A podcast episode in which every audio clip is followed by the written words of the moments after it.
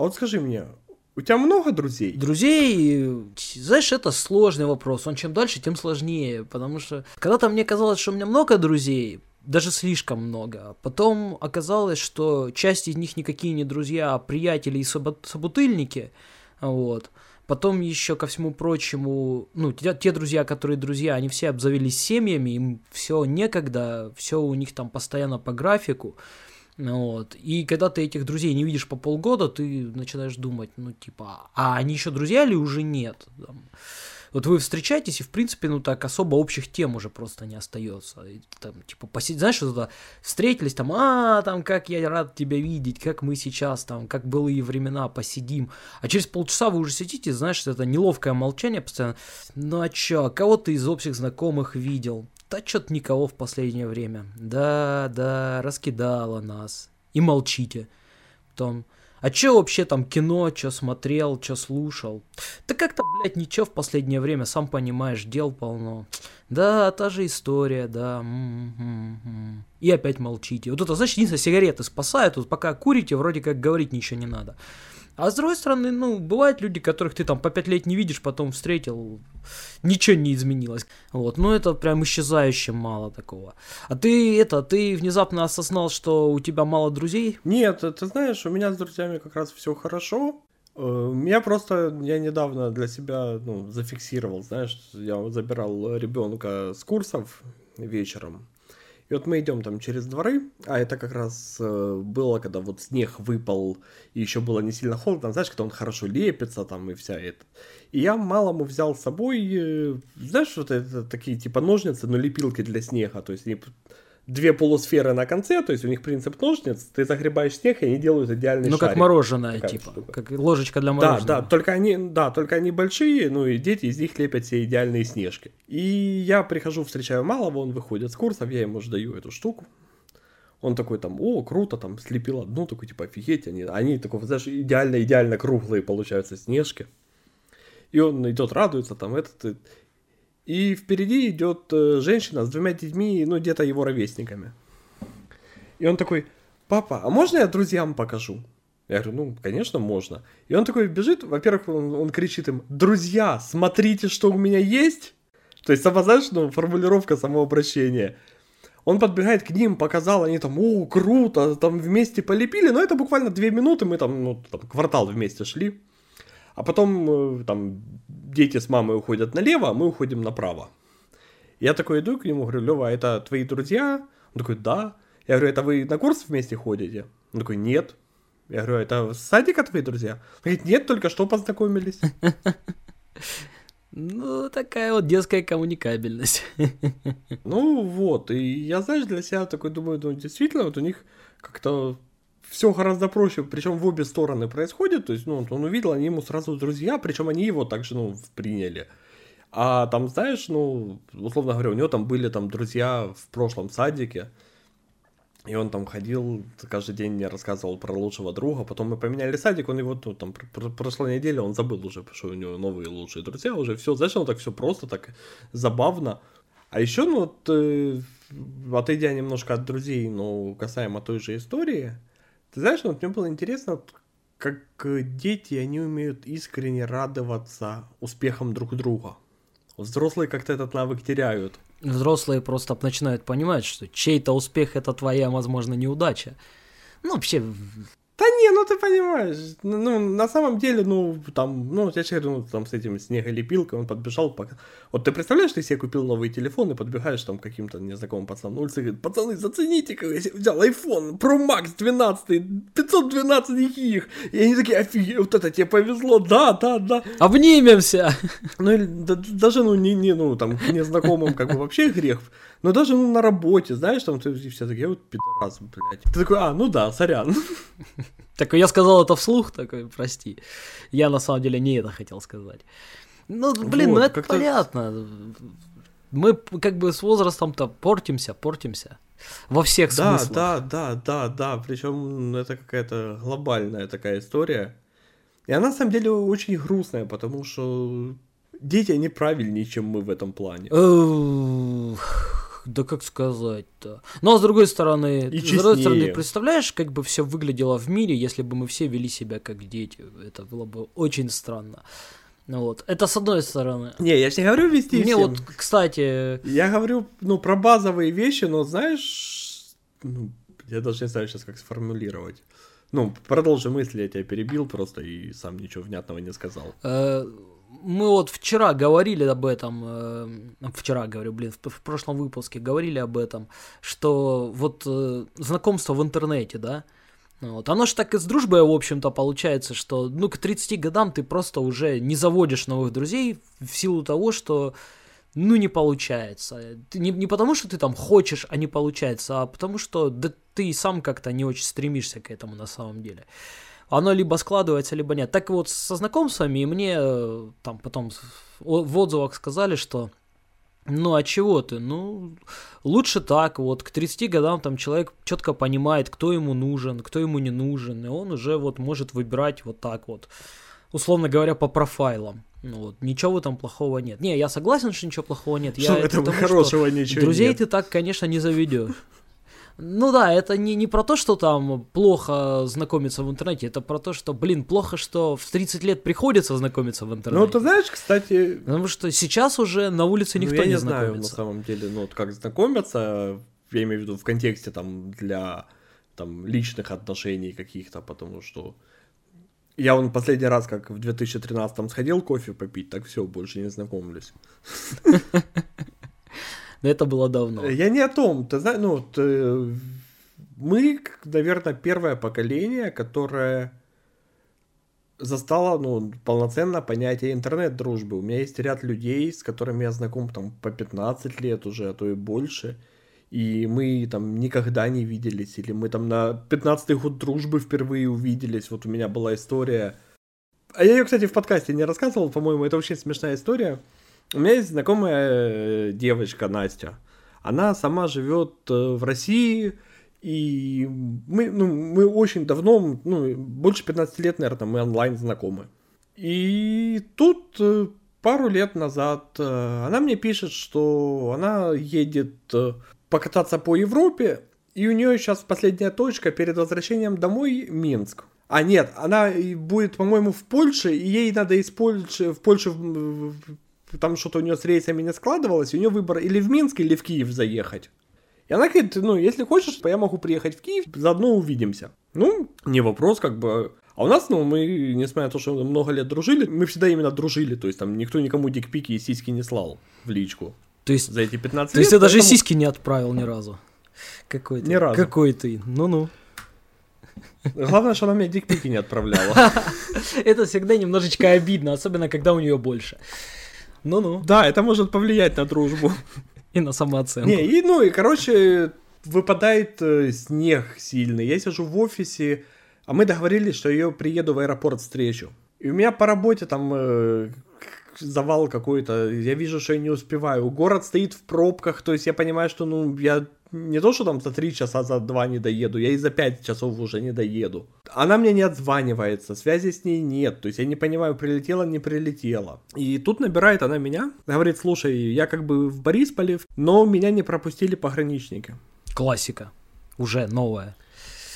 И, ну, а она, она гражданка России, то есть она говорит, нас там отвели в отдельную комнату, у нас сидит там человек 15 с разных рейсов, и есть люди, которые говорят, что уже там по 5 часов сидят, им ничего не говорят, ничего с них не спрашивают. Ну, вот, вот такая ситуация. Я говорю, ну, держи в курсе, как бы я, ну, чем могу, помогу, то есть там есть вариации. И она мне говорит, что меня попросили, чтобы я дала контакты кого-то в Украине как поручителя. Типа, можно твои дать? Я говорю, да, конечно, давай, ну, вообще не вопрос. Проходит э, там час-полтора времени, набирает меня обычный украинский номер. Ты очень медленно рассказываешь. Я уже хочу быстрее узнать, чем все кончилось. Да, оно того стоит, поверь мне. Пришли к тебе КГБисты или не пришли, расскажи мне. Продал родину. Не, набирает меня левый номер. Я же беру трубку, у меня там добрый день, там такой-то, такой-то, пограничная служба аэропорта Борисполь. Я говорю, да, добрый день. Это вы кого-то сегодня ожидаете в гости, кто может через Борисполь залетать? Я говорю, да, жду, у меня вот знакомая моя. Это а как давно вы знакомы? Я говорю, ну, там, сейчас не скажу, ну, там, с года 2002, может, там, 2003 мы дружим. Говорит, а там в каких вы отношениях? Я говорю, ни в каких отношениях, мы просто дружим онлайн, у нас масса разных интересов, и вот как бы она, путешествуя по Европе, домой решила вернуться через Киев. Я говорю, поэтому вот, да, хорошо, типа, а там откуда она род, ну какие-то такие наводящие вопросы общие, ну, чтобы понять, знаю я ее, не знаю, ну, как бы это нормально. И он говорит, а как ее зовут? Я говорю, Настя. Он говорит, а полностью? Я понимаю, что он фамилию имя спрашивает, а я его не помню, потому что я ее помню по нику. Ну, это нормально, нормально. Да. Она диджей, и у нее все там странички в соцсетях, она там подписана как, ну, по имени, по нику диджея. И я понимаю, что я ее по фамилии не помню. А это такое палево. И я понимаю, что от моего ответа сейчас зависит все, потому что если я скажу, что я не знаю ее по фамилии, то какие мы 15 лет нахрен друзья, ее просто разворачивают. И вот я же такой, Настя, он говорит, а полностью? Я такой выдерживаю, знаешь, театральный фон, такой, Анастасия.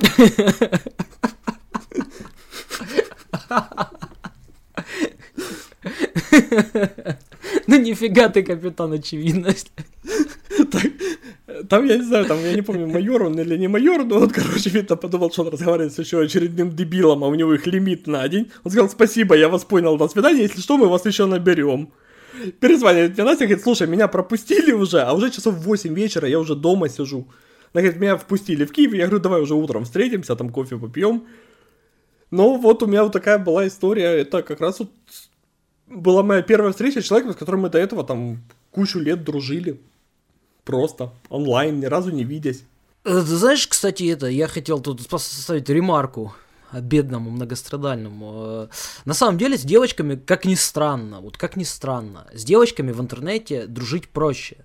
Ну, при условии, что с девочкой есть о чем дружить.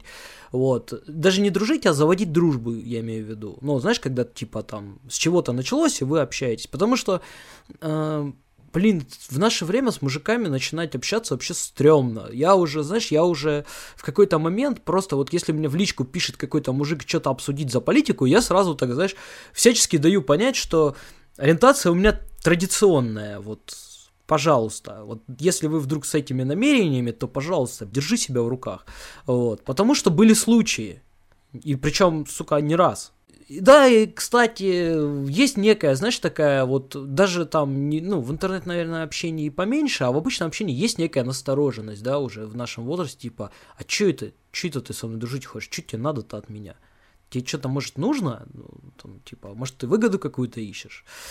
Да, все-таки возраст нас портит. Ну, на самом деле, не сколько возраст, сколько опыт. Сын ошибок трудных. Че я хочу сказать? Это, кстати, у тебя, по-моему, рекорд вообще. 15 лет это прям много, потому что э, мой опыт подсказывает, что всегда начинаются проблемы. Знаешь, у меня просто были там э, случаи дружбы там, наверное, еще со школы, то есть еще с каких-то там вообще времен ВАП GPRS.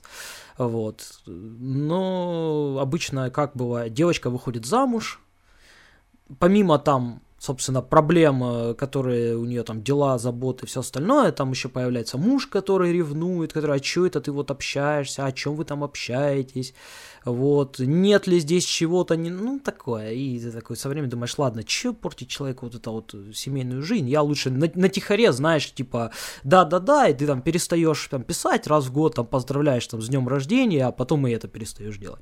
Были, были такие случаи, ну, Теперь моя очередь ставить ремарку. Стоит бедный Эрих такой, тогда вы достали. Я все время вспоминаю его вот эту фотографию в, в шляпе, знаешь, с этим недовольным лицом. Прости нас, классик. Да. Я о том, что под общением я подразумеваю не, ну, это не обязательно там ежедневное общение, еженедельное. Мы можем полгода друг друга там иногда там попадая в соцсетях лайкать фотографии какие-то там за заметки, а именно общаться там в личке раз в полгода или там меньше, больше. У меня есть несколько таких примеров, то есть у меня есть э, моя замечательная знакомая э, с необычным именем Гертруда. Прекрасно вообще. Подожди. Причем по паспорту. Гертруда, Гертруда. Г... Короче, мы тоже познакомились там в начале 2000-х в интернете, там на почве каких-то общих музыкальных интересов. Общались, общались пару раз даже, а у нее, у родителей там какая-то недвижка в Крыму была. И она периодически из Москвы ездила в Крым. И вот мы даже пытались договориться там встретиться, и как-то вот не складывалось постоянно. Потом потерялись вообще на много лет. И внезапно нашлись то ли в ВКонтакте, то ли в Инстаграме. Она сейчас переехала в Крым, она художница, у нее там уже тоже семья, дети, у меня семья, дети. И вот ты как-то, знаешь, на, на, на почве опять общих интересов снова начали общаться.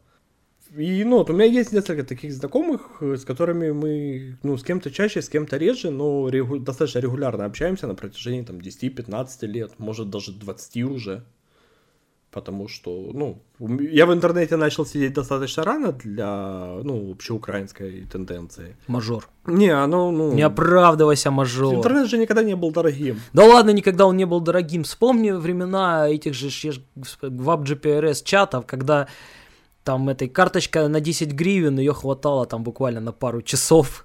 И чтобы с кем-то общаться, ты их там постоянно заряжал. Вот, а поэтому у нас был по-моему, Алькар назывался в Днепропетровске поставщик. Я могу ошибаться.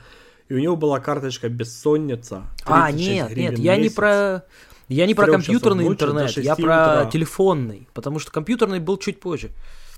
Телефонный интернет появился позже, на лет 10, наверное. Да ну брось, ну когда он на 10? Ну еще... Слушай, ну у меня интернет появился, я в 98 году сидел там на форуме на сайте Эминема. Слушай, ну ты старый. Ну ты старый. Ну да, но В 98 я... году... Вот, я про те времена. В 98 году, блин, даже, наверное, не в 98-м, в 2000-м, наверное. Мы впервые пошли к своему однокласснику э, смотреть вообще, что такое интернет на компьютере, потому что никто его не видел тогда. И были разочарованы просто страшно, потому что воображение рисовало, знаешь, сценки из фильма «Джонни Мнемоник», вот, а мы пришли, а там, ну, ну, такие странички, знаешь, как вот были диски, типа, тысяча лучших рефератов, знаешь, вот такое оформление убогое. Да, да, да. И вот почти у всех сайтов тогда было такое убогое оформление, и типа, ну и что, ну и что, потом типа, ну давайте хоть посмотрим там на голых девок, ну там, я не знаю, сколько нам тогда, лет под, под, под 13, по 12 был, ну давайте. И это был еще один разводняк, потому что там вот эти вот э, всплывающие ссылки там, моя сестра мастурбирует в душе, видео онлайн ты нажимаешь, ну 15 минут грузится, и грузится на другую, короче, ссылку, где тоже там тебе предлагают что-то посмотреть такое же.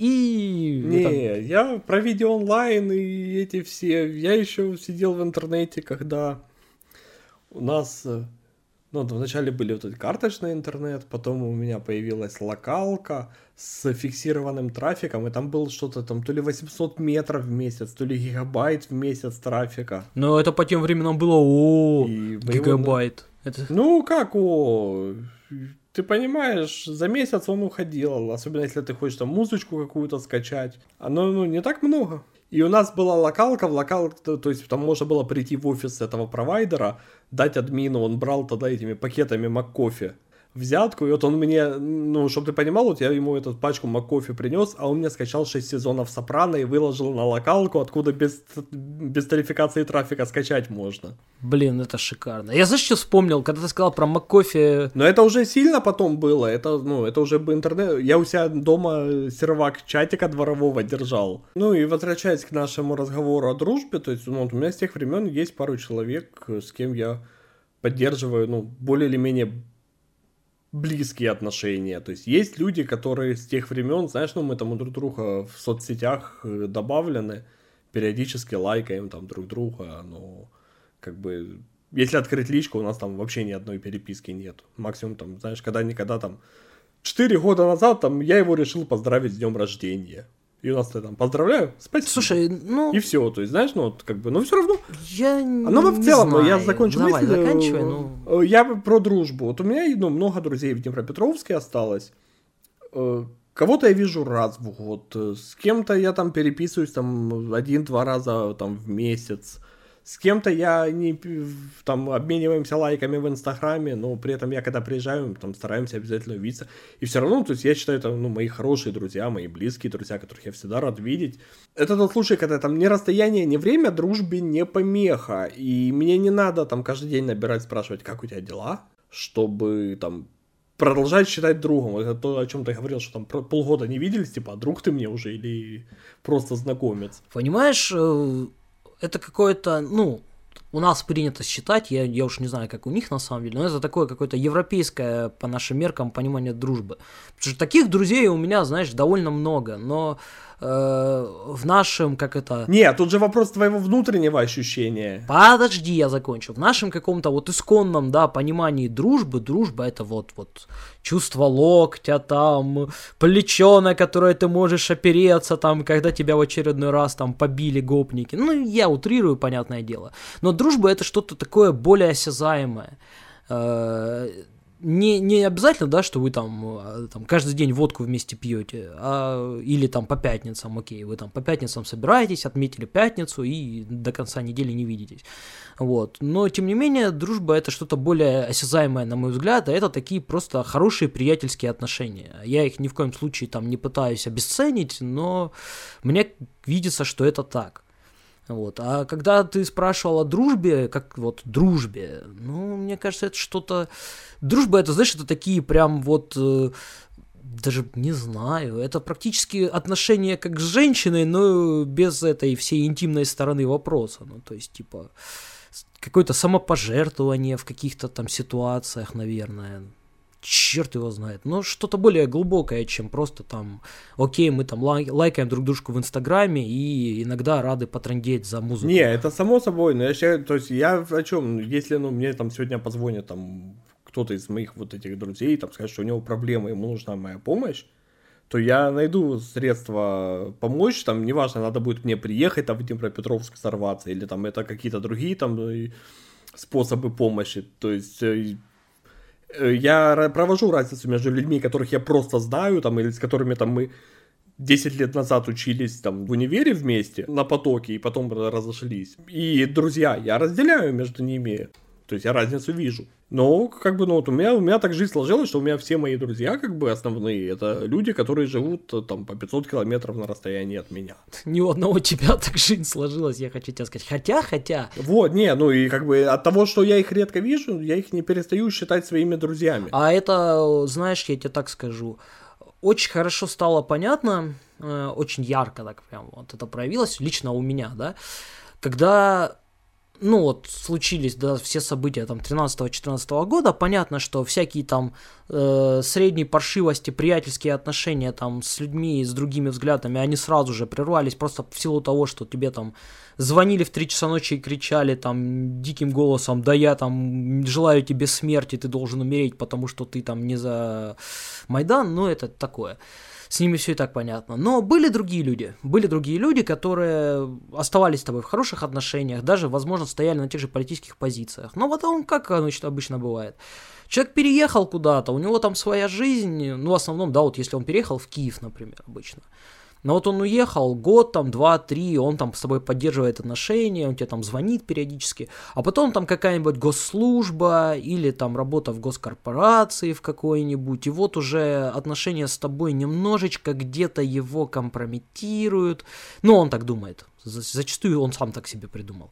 И в какой-то момент тебя просто, знаешь, ты обнаруживаешь, что тебя там удалили из друзей во всех соцсетях, и ты человеку там пишешь, типа, дружище, а что случилось? Он говорит, ну, понимаешь, братан, ну ты же понимаешь, ну так, такая ситуация сложилась, а у меня, ну, семья, там, кормить, поить, ну, прости. Вот, я обязательно там когда-нибудь приеду, и мы обязательно когда-нибудь с тобой еще выпьем, ты думаешь, ну, да, да, да. И все, и на этом вся дружба заканчивается, потому что, ну, а о чем разговаривать?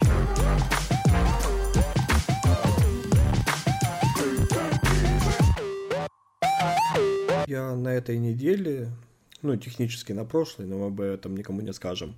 Я на этой неделе посмотрел фильм с сэром Иэном Мюрреем Маккелленом.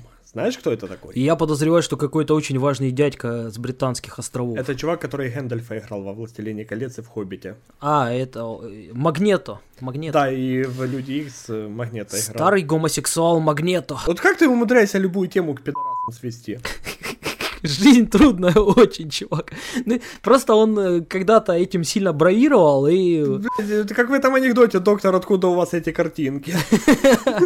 Нет, я просто помню, что когда-то они с этим э, фотографировались. Была там у них целая фотосессия с Харрисоном Фордом.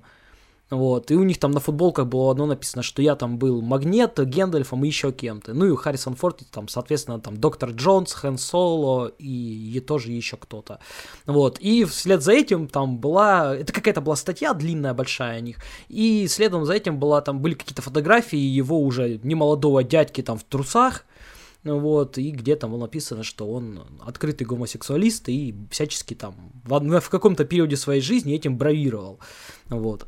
И он у меня почему-то еще очень сильно ассоциируется с этим, с Дамблдором из э, Гарри Поттера, да, да, да, да, да. Сценический образ, да, они очень похожи. Да, да, да, вот в этом как бы. Не, а тут, короче, я случайно попал на фильм, в который, я не помню, как он в оригинале называется, в прокате у нас он называется «Хороший лжец». 2019 года, то есть относительно новый фильм, и там играет э, Маккеллен и Хелен Миррен. Помнишь такую? Э, она играла, ты ее мог помнить, э, с Брюсом Виллисом Ред. Помнишь фильм? Очень смутно помню. Про стариков ФБР. Очень смутно помню, но я помню, он по комиксам по каким-то. А, ну вот она играла Викторию, Викторию в фильме Ред она играла, и играла Магдалина Шоу, мама главного героя в последних частях Форсажа. Тоже я не... Ну и я не смотрел, но это так. Роль Елизаветы II в фильме «Королева». За эту роль она получила Оскар. Фильм прикольный на самом деле. Там э, суть какая. Старый дед, которого играет э, этот Гендальф, он профессиональный мошенник. Ему там уже прогулов на кладбище ставят. Э, и он с корешем пытаются развести, он знакомится в сети с богатой вдовой. И он там, ну, подбивает к ней к линии, переезжает к ней жить, а у него сын есть, там сын он не нравится. Тут он, короче, у него начинается, типа, к ней какая-то привязанность. А с другой стороны, у него есть партнер-кореш, ну, партнер в хорошем смысле этого слова, с которым на пару они пытаются украсть у нее миллионы. Это, ну, там, не, не драма, не боевик, а вот, э, вот эта категория фильмов про аферистов, когда вот ты постоянно ждешь какие-то неожиданные твисты. Но он смешной про аферистов или такой? Был такой, помнишь, может быть, фильм был такой, от, «Отпетые мошенники» назывался? Не-не-не, он, он не смешной, то есть он такой э, ну, серьезное кино, но с прикольными твистами, знаешь, с неожиданными поворотами. И вот, ну, мы его посмотрели, мы его дома смотрели, такие типа, о, прикольно. Поэтому я его отдельно себе выписал, я тебе просто рекомендую, возьми его, там будет время. Это, знаешь, такое хорошее кино на вечер. Я же сейчас играю в Киберпанк, и мне постоянно, знаешь, хочется м- усилить погружение. Вот. И я прям целую пачку посмотрел всего. Вот я вчера тебе говорил, что я смотрю Акиру. Вот. Помимо этого я посмотрел Джонни Мнемоника, я посмотрел э, этот э, Призрак в доспехах, две части, потом посмотрел вот этот новый Призрак в доспехах на Netflix. Ну, прям кучу всего, в такой, знаешь, киберпанковской эстетике 80-х, 90-х. Японская, ну и, соответственно, американская.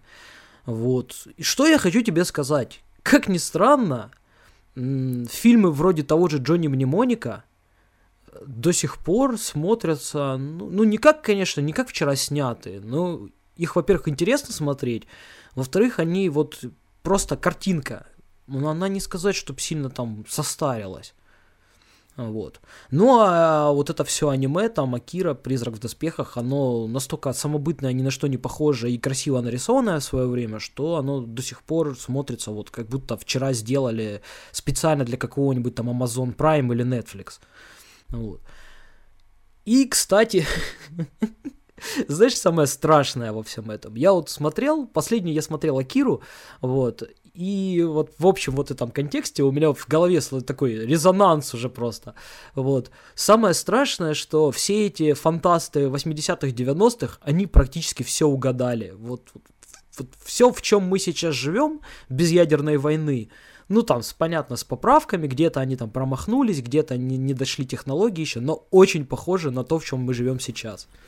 Но это же э, у кого-то, я не помню кто, но кто-то из вот топовых авторов э, жанра, он же как раз критиковал Киберпанк за то, что они сделали игру э, атмосфера киберпанка, который был в 80-х. И он говорит, пацаны, в 2020-м надо писать киберпанк с отсылкой от 2020-го, а не от 1980-го, когда мы писали. Ну, это Вильям Гибсон, по-моему, был. И, ну, это справедливая предъява, то есть прошло 40 лет, и тогда пацаны, по сути, они предвидели, ну, то, что ты сейчас говоришь, они угадали развитие многих событий, и новые авторы, они пытаются, ну, пересказать то, что уже было сказано 40 лет назад. Ну и последнее, что я тебе могу сказать про кино в этом выпуске подкаста, да. У меня лежат билеты на охотника на монстров очередная попытка экранизировать видеоигру. Очередная попытка экранизировать видеоигру и пригласить туда Милу Йовович. Поэтому на следующей неделе я его пойду посмотрю в 4DX. А такие фильмы, ты знаешь, вот э, я помню, что не любишь «Обитель зла», но вот я и часть э, последней серии франшизы я смотрел в кинотеатре, это фильмы, которые, если есть возможность смотреть на большом экране, их нужно смотреть на большом экране. Если их есть возможность смотреть в 3D, их нужно идти и смотреть в 3D. А в Киеве есть возможность смотреть их в 4DX, когда тебе под тобой ездят кресла, когда тебе ошметки мозгов летят в лицо водой, когда у тебя от выстрелов воздушные пушки срабатывают слева и справа от головы. Ты сидишь и ты кайфуешь от этого, потому что ну, мы все понимаем, что это будет за фильм, мы все понимаем, что там никакой серьезной драматургии не будет. Там не будет никакого глубокого смысла. Это будет такой хороший боевик с крутыми спецэффектами. Поэтому смотреть его дома на 13-дюймовом экране ноутбука или смотреть его вообще там на экране телефона где-то в маршрутке, это извращение. А потом эти люди ходят рассказывают, да, ну фильм вообще никакой, ну вы его тупо неправильно смотрели. Но, помимо всего этого, чего, собственно, я заговорил про охотника на монстров, мы-то его будем обсуждать уже в следующем выпуске подкаста. Я о другом. 25 числа, 25 января, это день, когда мы опубликуем подкаст. Это день, когда заканчивается карантин и снова начинают работать кинотеатры. Я в очередной раз призываю всех здравомыслящих людей, у кого есть такая возможность, сходите в кино на что угодно. Тут вопрос, мы, ну, мы уже в подкасте много раз дискутировали о том, что кинотеатры на украинском языке и кому-то это не нравится мы там, ну, вариант э, этих причин можно всегда найти масса. Но это вопрос не политический. И от того, что там кто-то не будет ходить из принципа, русский язык в кинотеатрах не появится. А вот то, что кинотеатры будут закрываться, если чем больше будет людей не ходить из принципа, они будут закрываться. И будет у нас меньше хорошего кино, которое можно посмотреть на большом экране. И будем потом сидеть все дружно на HDRS и смотреть в дерьмовом качестве, и возмущаться, что как же так, почему у нас ничего хорошего не показывают. Или вы можете подписаться на Netflix и смотреть на норм... в нормальном качестве. Я бы хотел ставить две ремарки. Не, ну, давай, ну, все-таки, ты понимаешь, да ты ему сегодня уже наставлял. Да ладно, он потерпит, он бывалый мужчина. Я о том, ты понимаешь, ты можешь даже дома на плазме смотреть, но ни одна домашняя плазма не смотрится, не сравнится с там с IMAX ни по качеству картинки, ни, тем более ну, звук такой невозможно. А эти фильмы, они заточены как раз под большой экран. Тут Денис немножко неправильно расставляет акценты. Ты все время говоришь про какую-то политику. Я хотел бы сказать, что в рамках политики, вот в, в, в рамках там, да, политической позиции, есть четкий, ну, смысл не ходить на украинское кино, на пропаганду. Вот. Просто потому, что потом очень смешно, когда все эти пафосные курицы, там, э, на, на, на, нахваленные пропагандистами, прибегают в соцсети и кричат, на мой фильм никто не пришел. Это очень смешно, это того стоит. Ну, а как бы, ну, язык и язык, ребят, ну... Ну, вот такая вот страна. Нет, так тут даже вопрос... Не, не, не, не отказываться да, от кино. в том, что кинотеатры при всем желании, они не могут поменять закон. Они его не могут пролоббировать, даже потому что, ну, это бизнес, и была бы их воля, ну, мы все понимаем, то есть я общался с прокатчиками, они были рады, но сегодня это нереально, и тут это даже не вопрос денег. Но прокатчикам же тупо выгоднее покупать, блин, российский дубляж, а не сделать свой. Им тупо по деньгам выгоднее. Было бы. Т- вот. Так но... даже не в этом дело. То есть и кинотеатрам тоже, ну, все понимают, что на русский целый ряд, большинство областей Украины, русскоязычный прокат заходил лучше, чем украиноязычные переводы. С другой стороны, за последние там сколько-то там лет уже, там года 4, наверное, в Украине появились крутые студии, которые умеют делать качественный украинский перевод. Это несомненный плюс, потому что, ну, очень много лет у нас считался был каноничный Альф в переводе ACTV, который был крутой. Был, по-моему, Симпсоны хороший перевод, и был хороший перевод сериала «Друзья». Все, то есть это было три перевода на всю кинохронику. Да ну нет, ну были мультсериалы разные, тоже с хорошим. Там другое. Там не столько перевод хороший, я вот хочу на этом тоже акцентировать внимание. Там, вот, допустим, в, если говорить о Симпсонах, да, там не столько перевод хороший в плане вот передачи смыслов, сколько просто хорошо подобраны актеры и, ну, над переводом, над, над адаптацией поработали. Ну, то есть, понятно, что когда там Барт Симпсон, ему там говорят, что ты будешь петь песни Поплавского, если будешь дофига пиздеть, он кривится. Э, там не про Поплавского-то речь. Вот, то есть, это адаптация. Но просто оно было сделано, ну, люди старались действительно сделать хорошо. И то же самое с Альфом, да, и с теми же друзьями. То есть, там просто хорошие актеры, они хорошо говорят, они, поху... ну, они вот, голоса их похожи на голоса оригинальных актеров, там, ну, вот такой вот, они там вписываются в характер, и, короче, короче, это не совсем про качество перевода как такового. Это именно про качество общего подхода к процессу. Ну, я тебе сейчас говорю и про качество перевода в том числе. Я уже в каком-то из подкастов э, говорил, что ну, за последнее время был там ряд фильмов, которые я смотрел в кинотеатре в украинском переводе, а потом пересматривал дома в русском.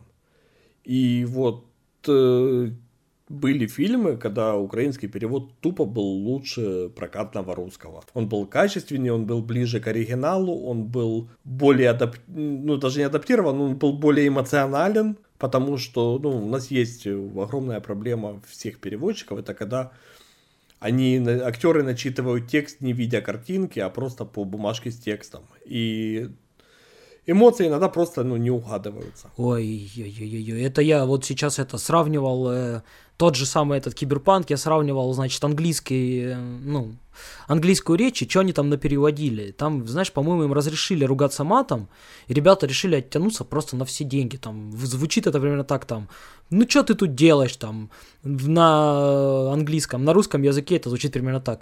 Ну и хули ты тут расселся, педрила ебаный. Вот примерно вот такого уровня там, знаешь, матов наставляли. Никогда такого не было, я впервые такое вижу, вот, звучит очень странно. А что касается качества там русского, русских переводов фильмов, это вот можно посмотреть, да, того же Пучкова, он там периодически... Он ни разу еще не соврал на моей памяти о качестве дубляжа российского. Вот если он говорит, что там приводит какие-то примеры, да, как, как, как что испортили, то вот это правда, я сравниваю иногда. Вот, а что я еще хотел вставить насчет э, Томаса Андерсона, Пола Андерсона, блин. Что-то я их все время путаю. Томас Андерсон это агент Смит из Матрицы, Пол Андерсон это муж э, Мила Йовович и да, режиссер вот. Обители зла. В основном мы его-то и знаем как мужа Мила Йовович, потому что режиссер он такой себе. Так вот, да, я ну, что хотел... Вот ты, ты знаешь, вот Я не закончил себе... мысль, я, он, я он требую хорош... слова. Это человек, который сделал слова. Mortal Kombat. Да и хуй с ним. Вот.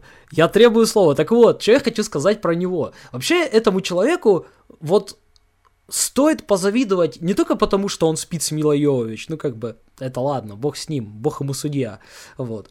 А, это человек, который реально экранизирует свои эротические фантазии о жене уже много-много лет, и зарабатывает на этом деньги, при этом не, не делая ничего похабного.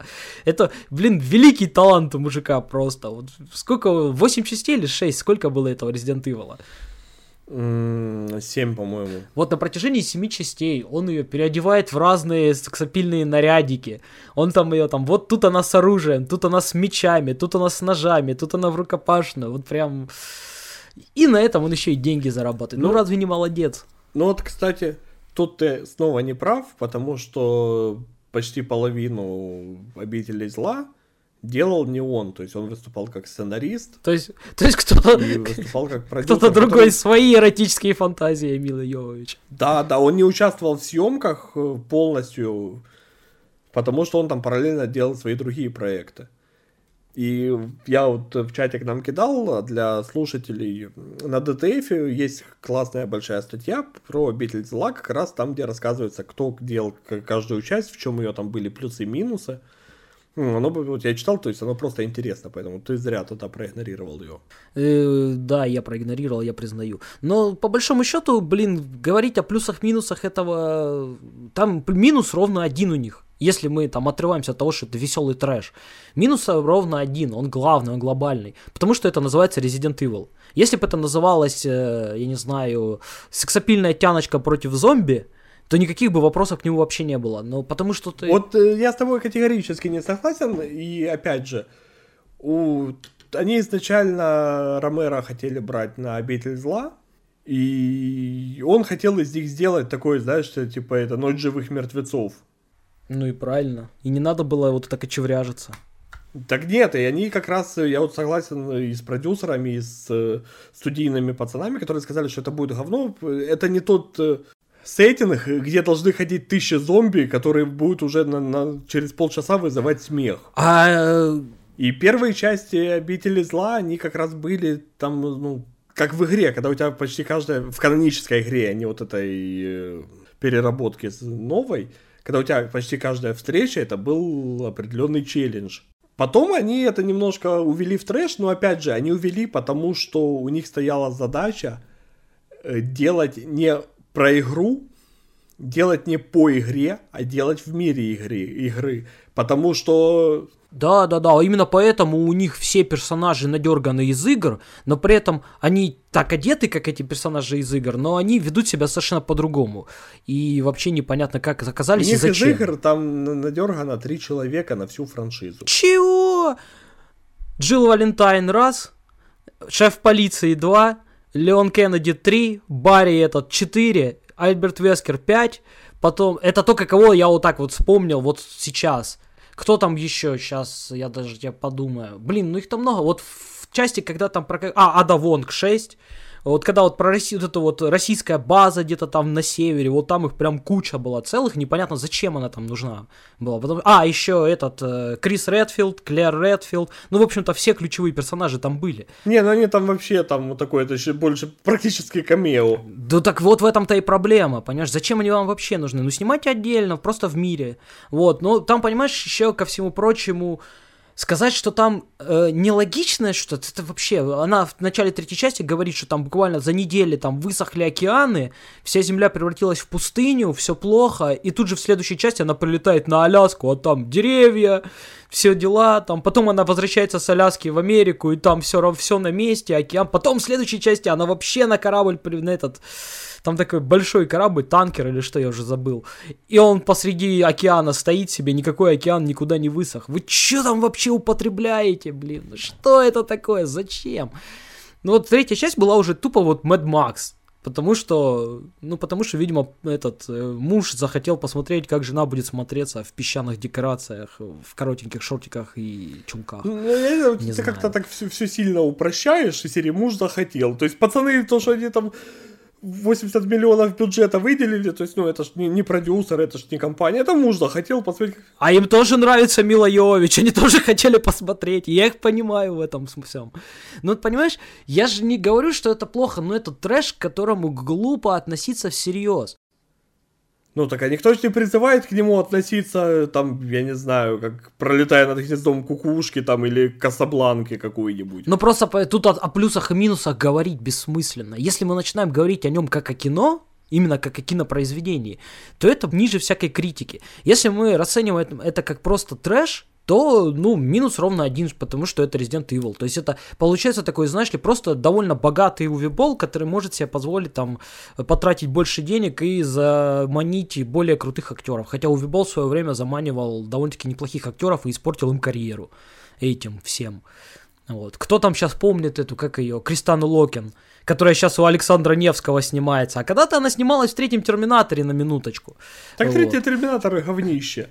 Слышишь, ну говнище не говнище, но это фильм, блин, блокбастер с огромным Какой бюджетом. блок- ну, который чуть ли не провалился, только на, на имени выехал, он там первые сборы собрал в первую Ну неделю, так а потом дело не провалился. в этом. Это крупнобюджетное кино. Это крупнобюджетное кино со Шварценеггером, там, с миллионами денег на спецэффект. Там еще, это еще фильм, в котором были настоящие спецэффекты, а не рисованные. То есть, когда там вот этот вот э, кран едет, э, блин, не помню, что там, автокран, по-моему, там был. Когда он едет и вот это вот э, башни сносит там дома, это же снимали не на, ну, это не спецэффекты. То есть это прям дорогое кино. А потом, а теперь она вот у Александра Невского играет в фильме Черная роза. Какое-то стыдное вообще зрелище. Зачем я это посмотрел? Меня Вот. в этом всем только пугает то, что ты знаешь фильмы Александра Невского новые.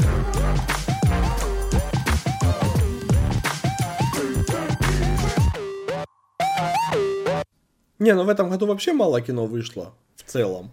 Ой, я думаю, что если бы его даже вышло много, там сейчас все, что обсуждаемое, это в основном всякая супергероика.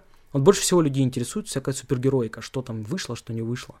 Это нормально, это AAA кино, все хотят шоу, все хотят отдохнуть. Меня, кстати, удивляет очень, знаешь, на Ютубе очень популярен контент, типа разбор трейлеров, что на самом деле будет там в новой Чудо-женщине, что на самом деле будет в Марвел, там, что там, или там объяснение концовки фильма Мстители, блядь. Серьезно? Во-первых, нахера просто вот это вот, что там будет или не будет, зачем самому себе спойлерить, просто посмотри фильм. Во-вторых, какое вообще объяснение концовки, это что, Инсепшн что ли, это Дэвид Линч, это о чем вы вообще, это же Марвел, что там объяснять-то, господи. Но при этом у этих роликов там миллионы просмотров, их все смотрят, видимо, очень интересно. Ну, я вообще не любитель смотреть все эти разборы, я даже Гоблина не смотрю, потому что, ну, то есть есть фильм, ну, это знаешь, вот как э, по Нолану было, э, когда я посмотрел э, «Довод» 8 раз для того, чтобы понять, что там произошло. И понял, что там произошло. Я его посмотрел один раз в кино. Мне показалось, что я все понял, что там произошло. Потом, когда он появился уже не-не-не-не-не-не-не. Ну, знаешь, я думаю, а вдруг я, ну, вдруг я такой самоуверенный, вдруг я что-то не понял, и вдруг я что-то не увидел, знаешь, ну, люди там по три раза смотрят его там. А я на него в кино ходил сам, у меня супруга тогда у бабушки с малым были. И вот он появился уже на этих онлайн. Мы его решили посмотреть, ну, как бы, чтобы я ей порекомендовал. В принципе, фильм хороший, то есть, чтобы посмотреть. И мы сели его смотреть, я второй раз, она первый раз. Посмотрели, я такой сижу, думаю, ну, блядь, я все понял, как там и было, вот, собственно, с первого раза понял, что там непонятно, что там объяснять надо. То есть, если у тебя не в состоянии, там, фильм, ну да, он два часа идет, если ты за два часа не успеваешь забыть то, что было в начале, чтобы когда тебе это показывают в конце второй раз, ты такой, о, так это же одно и то же, их можно совместить. То есть, ну, если у тебя мозга не хватает запомнить два часа событий в кино, то да, наверное, тебе нужны ролики на YouTube. Ну, это как в этом, как в, в начале, да, там в конце этот, э, вертится эта юла, и типа, Упа- упала она или не упала? Сон это или не сон? Господи, да какая разница, упала она или не упала? Это же тот самый случай, когда вопрос интереснее, чем ответ. Нет, вот надо, вот смотрите, вот она вот в конце, она как будто начала падать, эта юла. На что, блядь, тратите свою жизнь, дорогие товарищи? Ой, я прям не могу, меня разрывать прям. А что касается, кстати, разбор, разборов Гоблина, если уж ты о них заговорил, я их смотрю в двух случаях. Во-первых, мне нравятся разборы исторических всяких фильмов, просто в силу того, что, ну, когда там тот же Клим Жуков, который там, или кто-то там из них, э, из историков, да, начинает вот рассказывать, как оно было на самом деле, как правило, фильм вообще был не о том. А, а второй момент, мне нравится сверять эм, свое восприятие фильма с восприятием фильма там 50-летним дяденькой, который там пожил, как это, папа знает, папа пожил. Как правило, наверное, это плохо или хорошо, я не знаю. Наверное, все-таки плохо, слишком рано. Но у меня вот сходится. То есть я вижу примерно то же самое. И думаю примерно о том же во время просмотра. Ходите в кинотеатр, товарищи, ходите, пока их нахер не закрыли. А ты, кстати, правда думаешь, что их вот они могут вот просто все разориться, закрыться и не будет больше кинотеатров? Вот то, чем нас пугают. Да. Прям вот все? Прям вот нас навсегда? Ну, смотри, я общался с представителями крупных сетей, и они рассматривали такой вариант, что если там локдаун будет продолжаться какой-то период, э, то им просто, ну, это, это бизнес, им экономически невыгодно. Там же получается простой стоит огромных денег. Потому что все равно у тебя есть аренда, у тебя есть э, там коммуналка, у тебя есть сотрудники, которых ты не можешь на три месяца распустить, а потом собрать снова. И в, в масштабах, а это ж, если сеть, это по всей стране, то есть у тебя не 10 человек и не 100 человек работают. И это получается огромные деньги, которые тебе неоткуда компенсировать. А маленькие кинотеатры по стране уже закрываются. То есть я по Фейсбуку вижу, там люди пишут. Ну вот, кстати, можем у подписчиков спросить, как у них в, в городах дела с кинотеатрами, особенно если у нас есть слушатели там из небольших городков каких-нибудь, там с населением 100 тысяч, 50 тысяч. Вот Там проблема с кинотеатрами будет, потому что... У них там в 90-е еще закрылся кинотеатр единственный. Не-не-не, они есть, не они есть, открылся. они работают, в том-то и дело, что там кинотеатр открывает, это кто-то местный, то есть это не франшиза, это не сеть, и пока оно работает, то есть ему нормально, он на- на- стал убыточным, он его просто закрывает и все. Это ж, ну, с большими кинотеатрами проблема, потому что там тот же IMAX, например, там технология строительства такая, что зал на этапе строительства торгового центра закладывается. То есть его нельзя собрать, там, занести оборудование и потом вынести. Ну я знаю, там специфическое оно все. Да, то есть, по сути, торговый центр строят вокруг кинотеатра. Ну, если так упростить. И, ну, это все деньги. Вот э, там даже киносистема, как она называется, Планета кино, они, например, вот э, когда был первый локдаун, когда их надолго закрыли, они сделали прикольную штуку. Э, Ты мог за 100 гривен купить сертификат на любой билет. В смысле, в чем суть, я не знаю. Э, Ты покупаешь, ну, смотри, средний билет в кино стоит 250-500 гривен. Не кисло так сейчас стоит. В зависимости от Я зала. просто в все время, знаешь, я, я все время о гривнах. Не, ну и может там Не, не, не, ты пойми там- просто. Я о гривнах думаю, э, ну.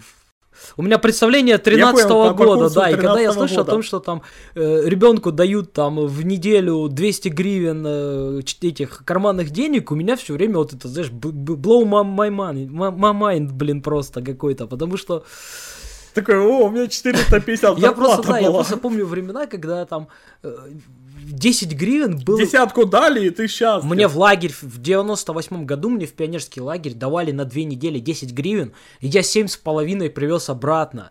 Потому что не на что было их потратить там за две недели. И, и ни в чем себе не да, я вот мороженое, там фрукты, там единственное чипсы нельзя было. Вот, а так вот все абсолютно. И в итоге я привез семь с половиной, мы поехали с маменькой на рынок, она добавила мне еще две гривны и купили настоящий деревянный дартс. Тогда это было что-то такое удивительное. А теперь 200 гривен не деньги. Не, ну то есть э, я сейчас... Да, возвращайся. Может, есть билеты дешевле, я не смотрел э, цены, там, ну, там, знаешь, из серии, там, если во вторник утром ходить на сеанс и сидеть в первом ряду.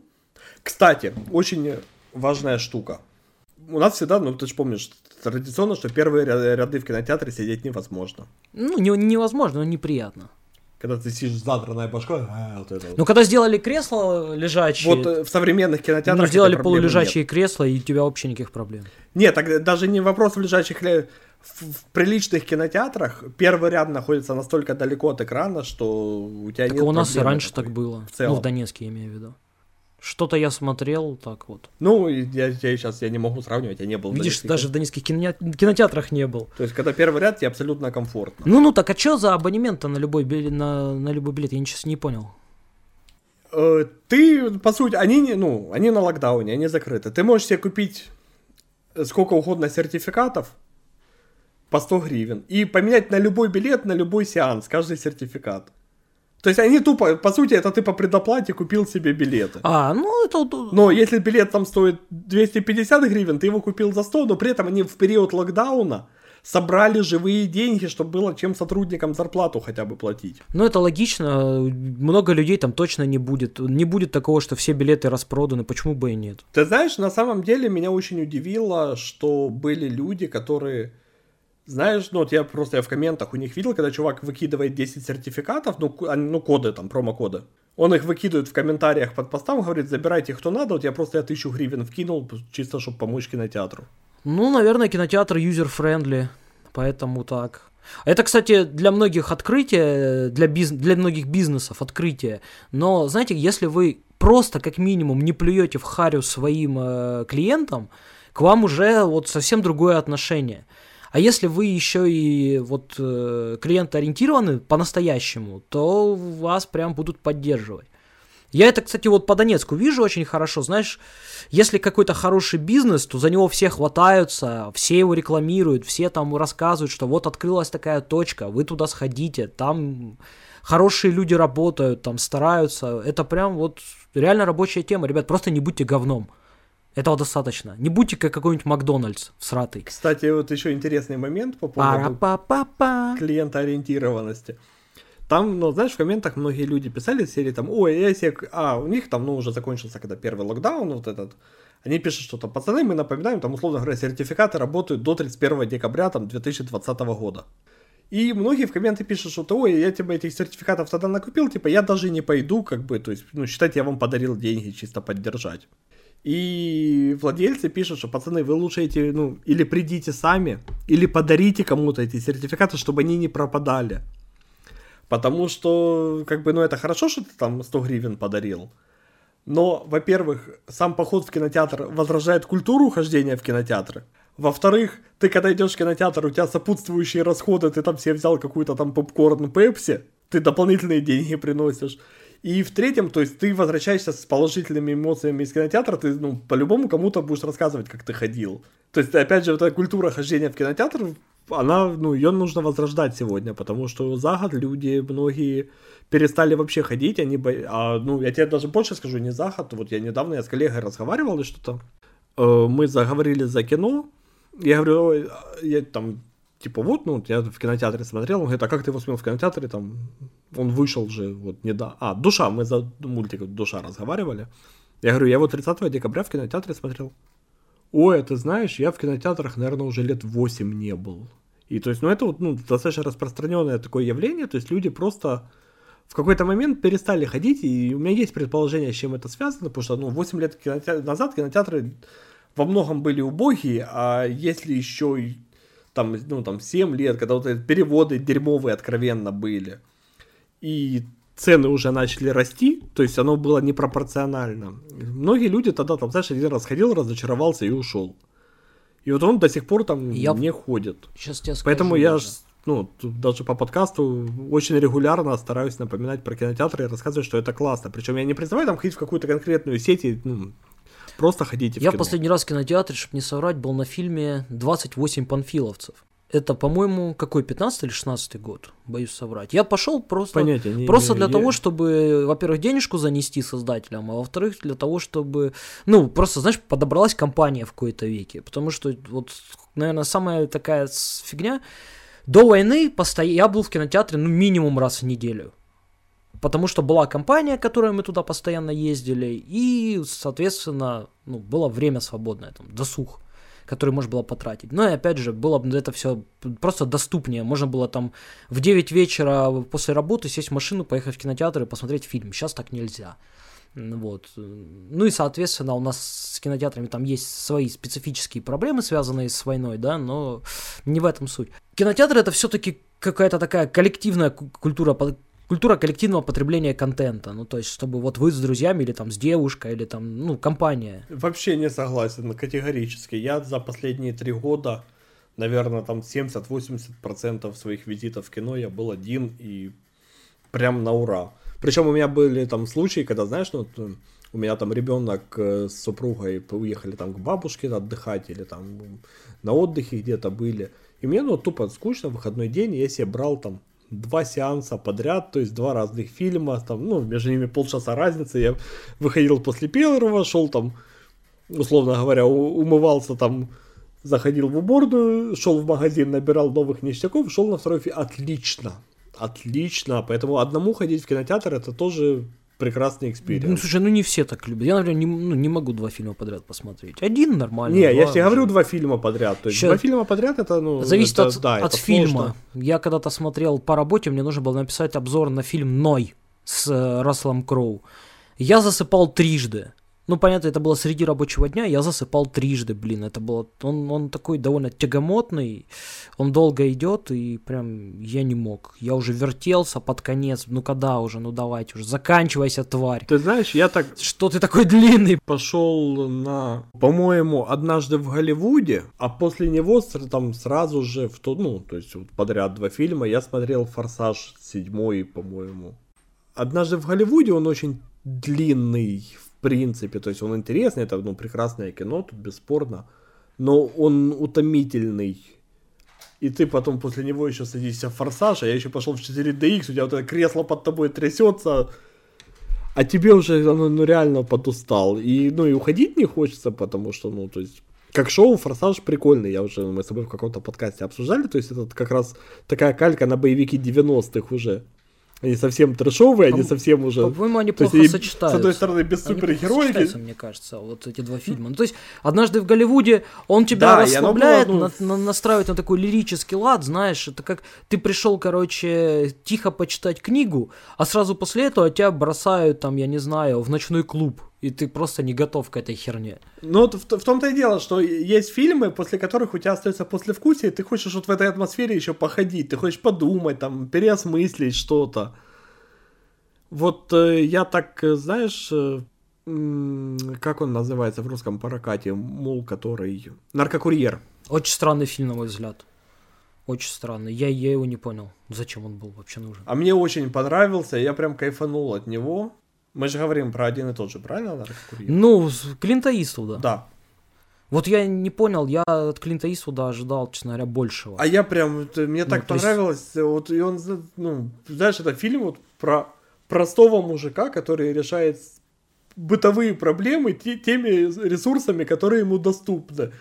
И вот я, знаешь, я его посмотрел, я от него вышел, и я, я, я- я не помню, я тогда еще курил, по-моему, уже пару лет назад вышел.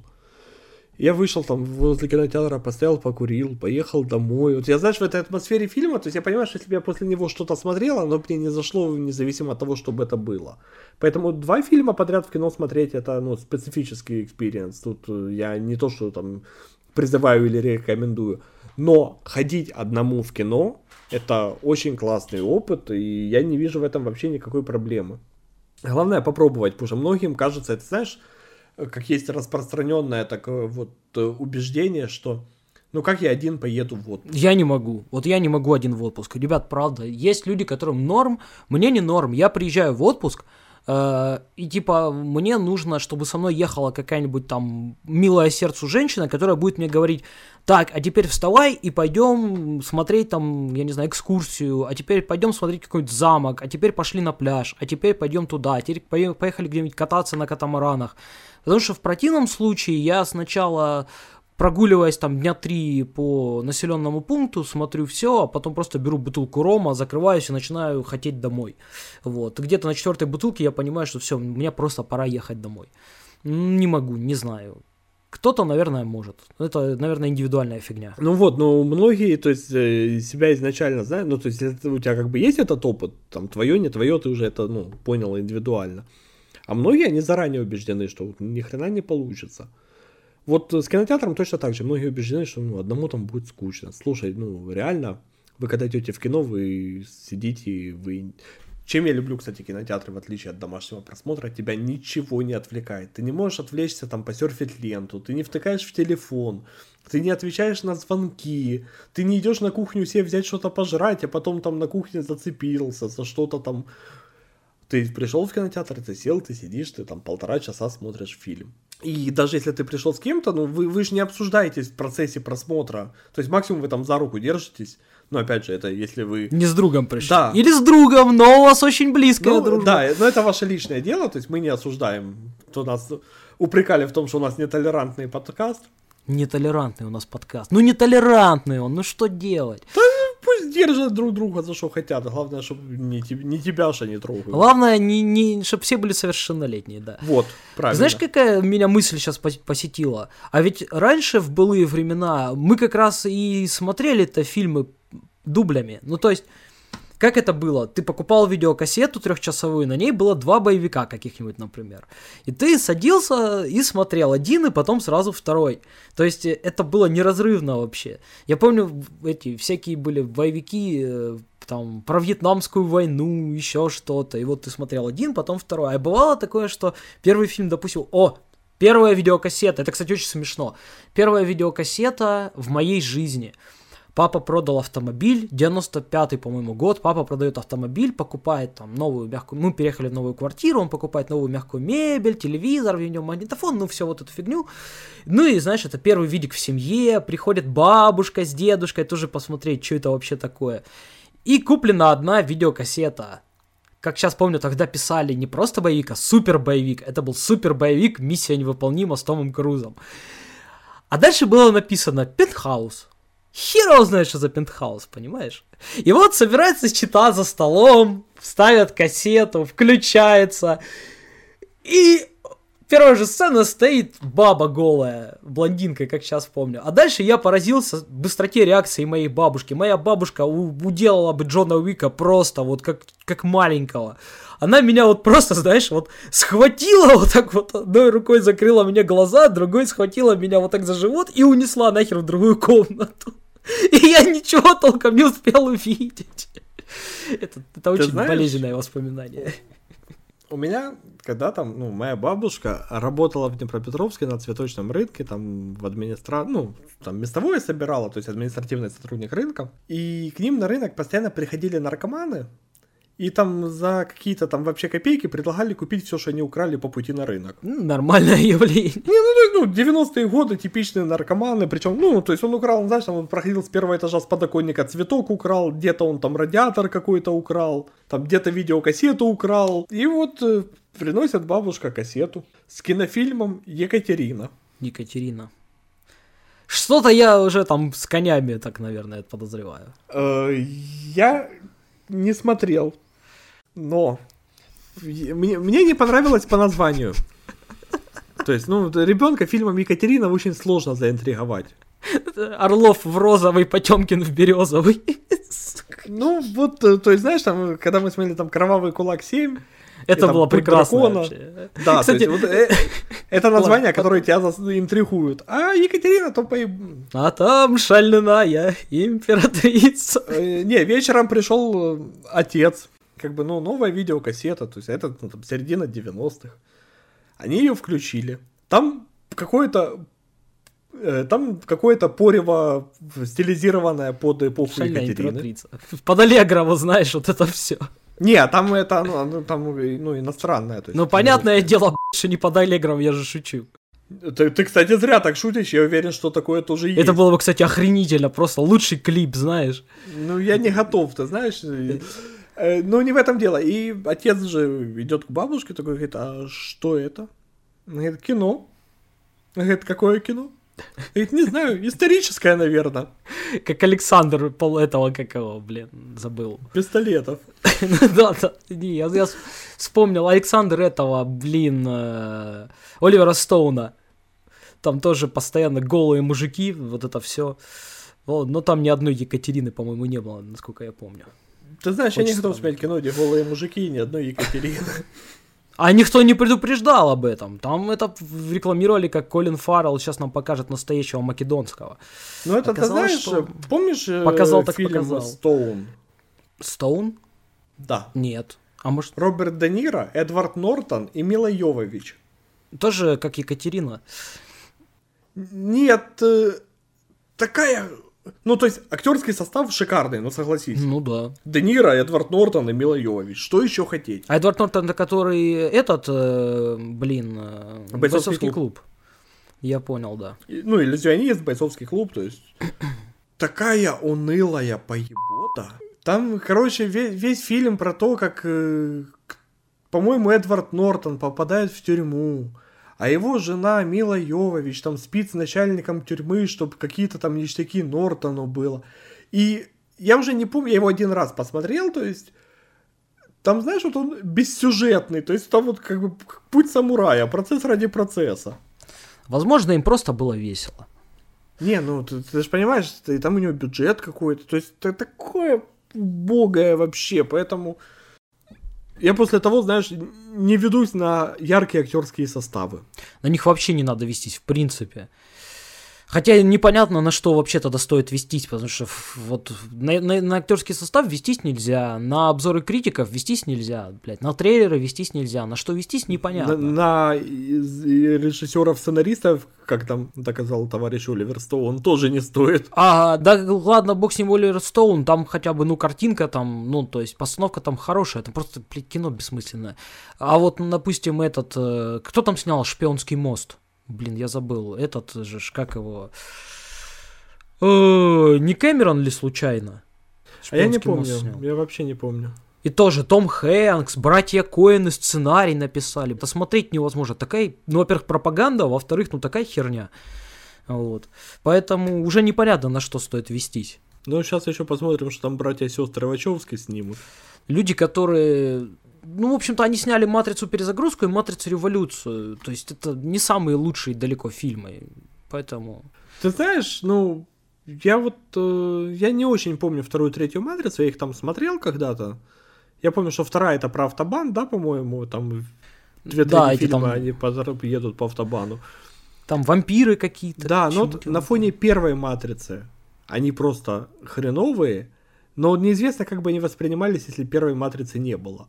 Ну так это продолжение того же фильма, ну нельзя ж разрывать. Не, не, я имею в виду по стилистике, ну, не А дело в том, что ну, по стилистике они очень сильно отличаются на самом деле. Ну, то есть, просто первая матрица, она все-таки была больше про людей. А вторая и третья, она про дыщ-дыщ, бум-бум. И к тому же они еще, блядь, так разговаривают. Даже, даже это в первой было. Они, блядь, разговаривают не как люди, а как вот, даже не знаю. Знаешь, вот бывает очень сильно претенциозная литература, которая вот, вот прям, вот она хочет быть ум, хочет казаться умной. И вот в ней вот это вот, э, блядь, когда люди вот говорят, вроде какие-то слова произносят, какие-то реплики, вроде какой-то даже вот мысль какая-то прослеживается, а смысла в этом всем нету. Вот так и здесь, блин. Ладно, это боль. Просто когда тебе там 15 лет, и ты смотришь «Матрицу. Революцию» в кинотеатре, и там вот это вот, вот они там с этими пулеметами стоят, этих в экзоскелетах и стреляют этих спрутов, это круто. Вот, а когда тебе даже просто 23 уже, и ты это все пересматриваешь, тебя это все начинает бесить страшно. Ой. Вот мы еще и Вачовских опустили, короче, с тобой сегодня. Ну, по большей части я. А их, кстати, нельзя теперь опускать, все уже. А- Да. Они уже все трансгендеры. Они уже сестры. А, кстати, кстати, а на них как это, раз- что на них распространяется? Толерантность или, ну, в смысле, если ты оскорбил э, Вачовски, это гомофобия или сексизм? А это зависит, смотря как ты их оскорбил. Ну, я, допустим, говорю, что, ну вот, просто, да они херню какую-то снимают. Это же все время как, ты, ты же не хочешь сказать, что они там э, геи там или кто они, ты просто обычно говоришь там, да этот человек делает плохой продукт, а говорит, да это же сексизм, он же, он же там, или это же расизм, он же чернокожий, если и ты, смотри. наверное, подразумеваешь. Вот, Как ты там вчера, G-Team, вот это G-Squad, да. вот тот с той же оперы. Смотри, если ты говоришь, что Вачовски делают хреновый продукт, это сексизм. Потому что ты как бы подразумеваешь, что как только они стали бабами, они начали делать хреновый продукт. То есть, значит, всем... А если я говорю, что они еще тогда начали А если ты продукт? говоришь, что они начали делать хреновый продукт после того, как начали играть в смену пола, то тогда это гомофобия, потому что ты акцентируешь внимание, что процесс повлиял. Видишь, как все сложно? А если я тут же скажу, что Элтон Джон пишет отличную музыку, то я как бы оправдаюсь в, в- в глазах прогрессивного сообщества или а нет? там, Я- я- там сложно, потому что, короче, уже эти... Ну, типа, быть геем просто недостаточно, чтобы... А, ты, ты должен быть не только геем, но ты еще должен быть это покаявшимся белым геем. То есть ты должен покаяться за грехи Не, предков. если ты белый, это все, по пандосу уже, там, ты хоть дважды трансгендер. То есть два- туда и обратно уже. да. Слушай, как вообще все запутано. А, кстати, интересно, а считается или нет? Наверное, да. Ну ты же смотри, ты же психологически перестроился, ты стал женщиной, а потом ты психологически, ну или наоборот мужчиной, а потом ты пере- психологически перестроился и, пере- и пере- Кстати, ты видел этот ролик на этом э, по, по, по Фейсбуку ходил, короче, про то, как здоровенный такой, вот прям такой спортивного телосложения трансгендер, блин, вот хочется сказать мужик, но уже ж не мужик, зашел в парике в таком, в глупом наряде, но в штанах. Зашел, значит, в магазин, а кассир ему сказал, sir. И он там такой, it's ma'am, ma'am, а у него голос, ну, такой, он бы мог морской пехотой командовать. Вот, и он там на него орет таким, причем он его пытается занизить, ну, завысить этот голос постоянно, чтобы, ну, как, как же по-женски звучать. Пинает все, ругается, кричит, тот перед ним извиняется, говорит, ну, блин, ну, ну, ну, ну, ну проеб случился, ну, что делать-то? Нифига, все, истерика, все, засужу, тварь, там капец. Вот так вот цена ошибки-то. Не надо ошибаться, вот сразу. Не, ну подожди, ты понимаешь вот по поводу цены ошибки? Вот представь, ты стоишь в очереди, да? Стою. На кассу в супермаркете. Вот, одетый, как обычно, вот ты на улицу выходишь. Тут подходит какой-то мужик, тебя отодвигает за плечо, и девочка, подвинься.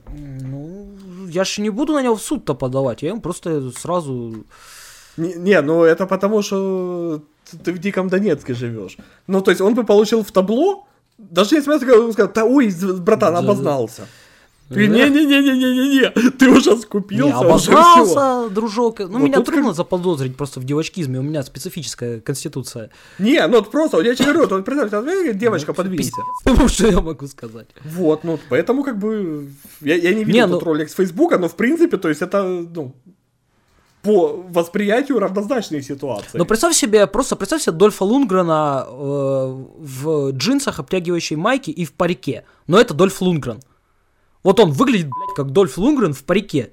Ну, ты знаешь, ну, не обращайся к нему. Я просто сейчас как-то ты меня подвел к тому, что я выступаю адвокатом всей этой штуки. А просто э, ты ж не забывай, что у нас можно сказать там, извините, ну, не, не прибегая, да, к, пол- к полу, не У определяя них тоже род. можно. А у... По-моему, у них сложнее с этим. У них все время там... вот Подожди, это- excuse me никто не отменял. Thank you никто не отменял. Get the fuck никто не отменял. Вот я думаю, если бы он сказал get the это было бы сильно упростило бы ему жизнь. Хотя опасно таким людям. Знаешь, я бы вот такому дяденьке двухметровому, даже если бы он был в парике и в женском наряде, я бы ему вот не, не решился хамить. Тут просто огромный. Мне, кстати, вот интересно, а как это, ну, на фоне чего? Ну, то есть мужик занимался спортом, по идее у него тестостерон должен вырабатываться, мама не горюй. И тут внезапно он захотел стать женщиной. Ну, не, не представляю. У него должен наоборот там гормональный фон быть такой, что просто вот вот еще чуть-чуть и, и можно железо гнуть. Ты знаешь, ну я, конечно, предложил пригласить в подкаст трансгендера, но у меня нету знакомых трансгендеров, кого можно пригласить и задать все интересующие вопросы.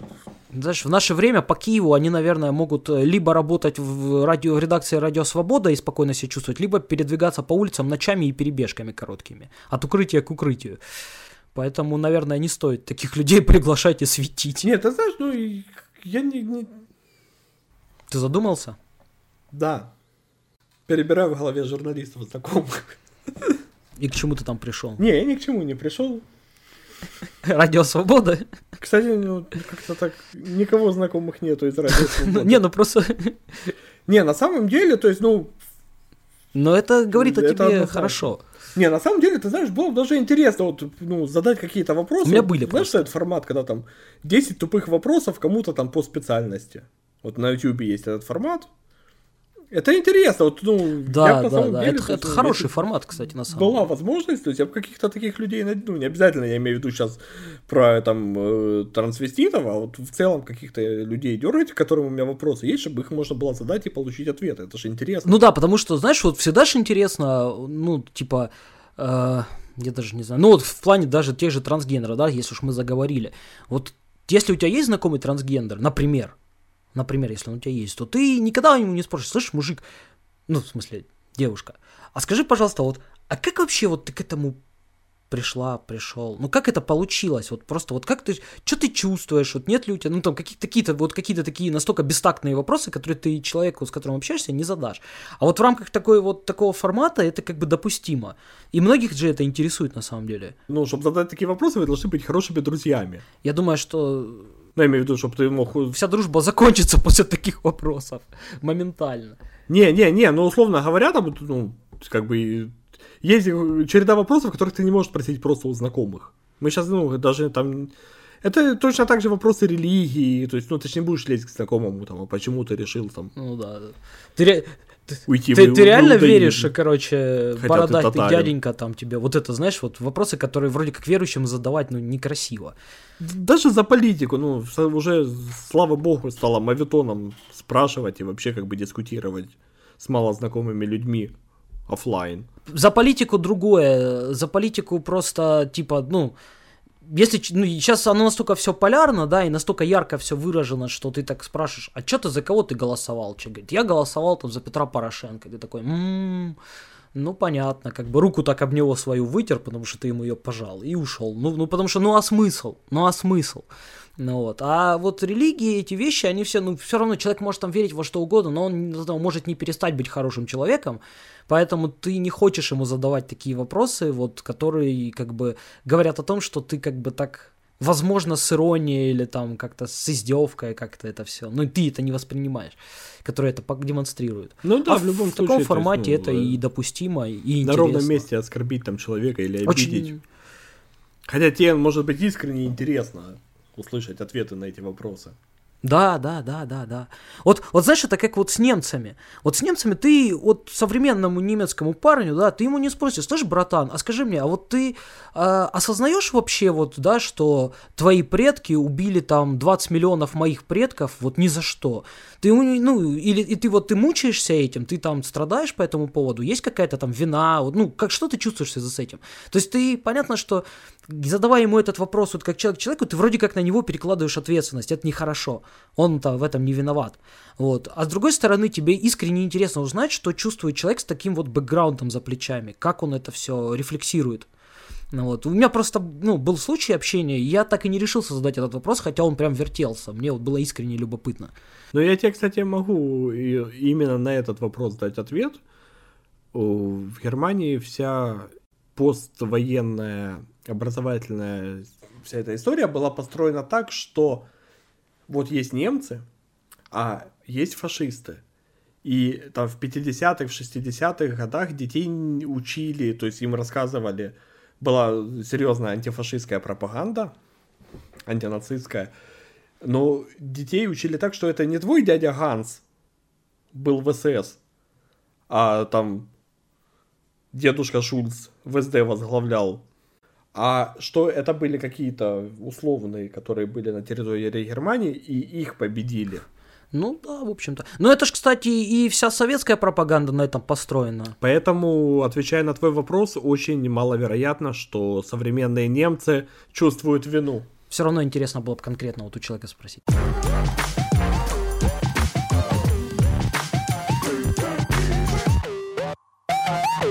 Окей мы подходим к финальной части нашего подкаста. Я, кстати, будет сейчас очень смешно, у нас был самый длинный cold open. Мы начинаем одиннадцатый выпуск подкаста. Давай поговорим, а потом, а потом как бы начнем, да, как обычно. Да, да.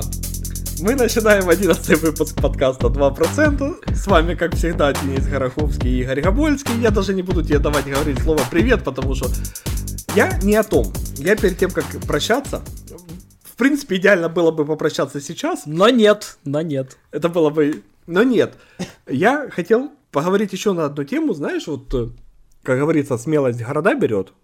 Есть у нас э, наш с тобой слушатель давний, который слушает наш подкаст с первого выпуска, который после каждого выпуска старается написать отзыв и даже периодически репостит к себе и рекомендует своим друзьям нас слушать, за что безграничное уважение и благодарность этому прекрасному человеку по имени Все так Тарас. делайте. Да, вот берите с Тараса пример. Тарас, привет. Тарас пошел дальше. Вот мы с тобой э, за предыдущие 10 выпусков два раза делали выпуски, на, в которых отвечали на вопросы слушателей.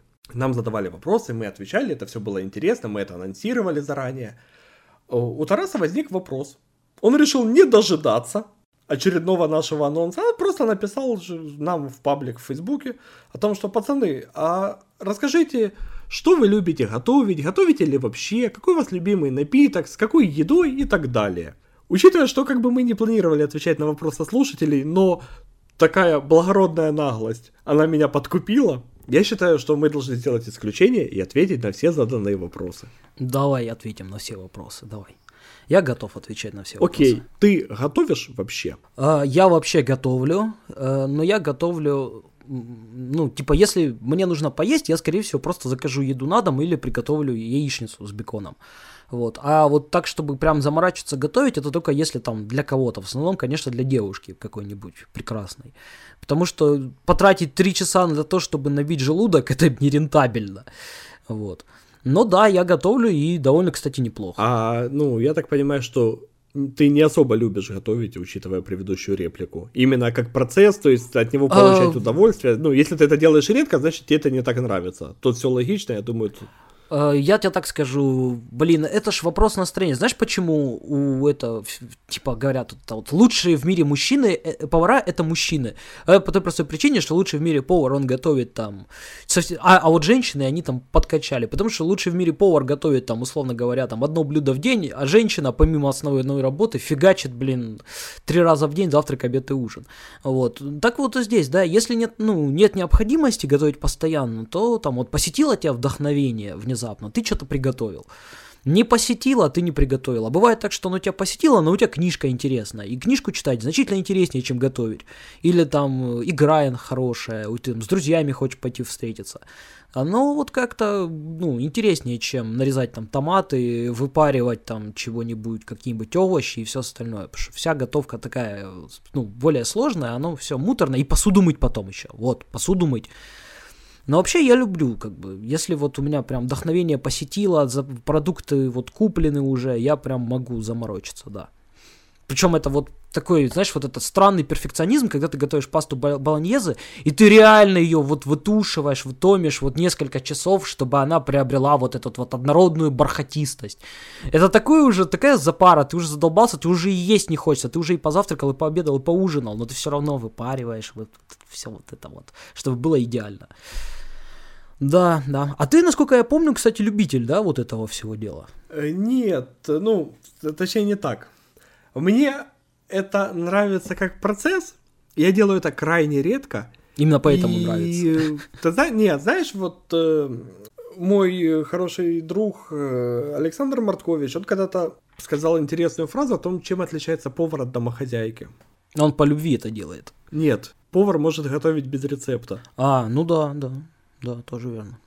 У меня супруга, она повар она, знаешь, то есть у нее вот есть какая-то идея, у нее в голове она перебирает вариации, она знает кучу техник, она там шарит, э, знаешь, там, ну, какие-то там сложные штуки, там, там природные аналоги всякой там химии, которая используется в готовке, знаешь, там, там разрыхлители всякие, там вот загустители, что чем это можно сделать природным, то есть чтобы это, ну, можно было есть, там, чтобы ребенку давать.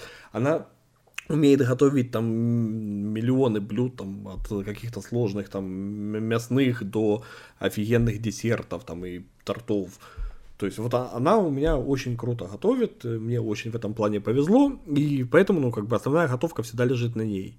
Я могу, ну, я готовил, там у нас был период, когда она с ребенком долго жили э, в другом городе, там, на, ну, условно говоря, там на все лето уезжали, потому что ну, в Киеве ребенку ловить было нечего.